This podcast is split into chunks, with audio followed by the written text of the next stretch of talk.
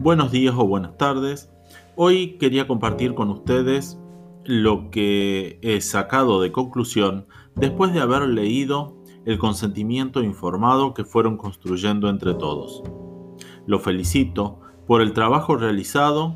Se ve que existió una profundización en la lectura que tuvieron ustedes y que tomaron también aquellos conceptos y aquel trabajo que fuimos compartiendo en la clase.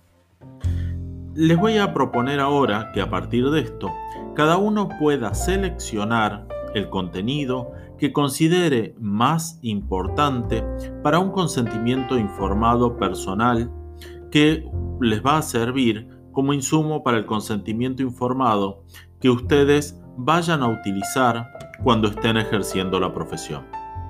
Es así que tienen mucho insumo en el trabajo realizado entre todos, porque cada uno fue aportando distintas aristas que pueden estar en un consentimiento informado. Tengan en cuenta también que yo fui comentando y haciendo comentarios en ese documento participativo que los puede orientar también a mejorar su redacción.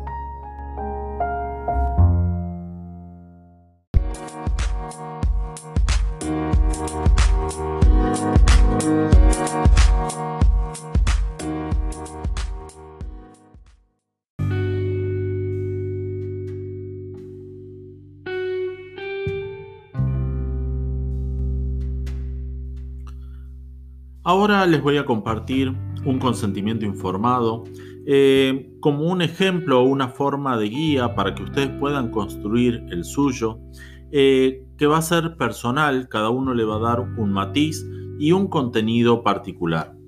Les leo uno de los ejemplos que más allá de eh, tener cierta condensación, considero que es bastante abarcativo con respecto a el consentimiento que puede dar una persona para la intervención psicopedagógica. El consentimiento dice lo siguiente, he sido suficiente informado o informada y he podido hacer preguntas sobre los objetivos, la metodología y procedimientos diagnósticos de tratamiento y rehabilitación que se aplicarán. He sido informado o informada y he podido hacer preguntas sobre los honorarios, la frecuencia, el tiempo y ámbito donde se desarrollarán los diagnósticos, tratamientos y rehabilitaciones. A su vez, se me ha informado en profundidad sobre los honorarios, la frecuencia, los tiempos y ámbitos donde se desarrollarán los diagnósticos, tratamientos, rehabilitaciones. He sido informado y o informada que los datos serán confidenciales y no habrá ningún elemento que pueda revelar la identidad en caso de realizar estadísticas y o incluirlos en protocolos de investigación. Autorizo a dar información por escrito si alguna autoridad lo requiere siempre y cuando sea solicitada previamente por escrito. Así también, autorizo a dar sugerencias por escrito para el mejoramiento de las actividades educativas y o que los profesionales del equipo participen en reuniones con autoridades y o equipos y otros profesionales que lo requieran para la intervención conjunta e interdisciplinaria con el consultante. Autorizo a dar sugerencias para las interconsultas que el equipo o los profesionales consideran necesarios.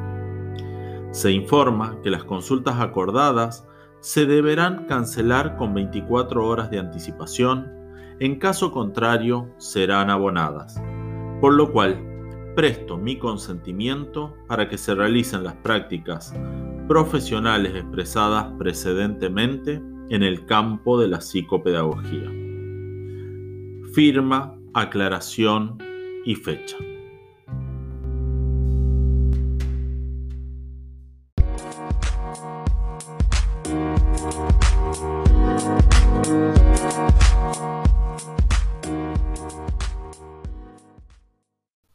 Espero que estos comentarios le hayan servido para seguir trabajando en el diseño de su consentimiento informado personal y que el día de mañana lo puedan tener como una herramienta para el ejercicio profesional de cada uno de ustedes. Seguimos viéndonos en las clases sincrónicas y asincrónicas.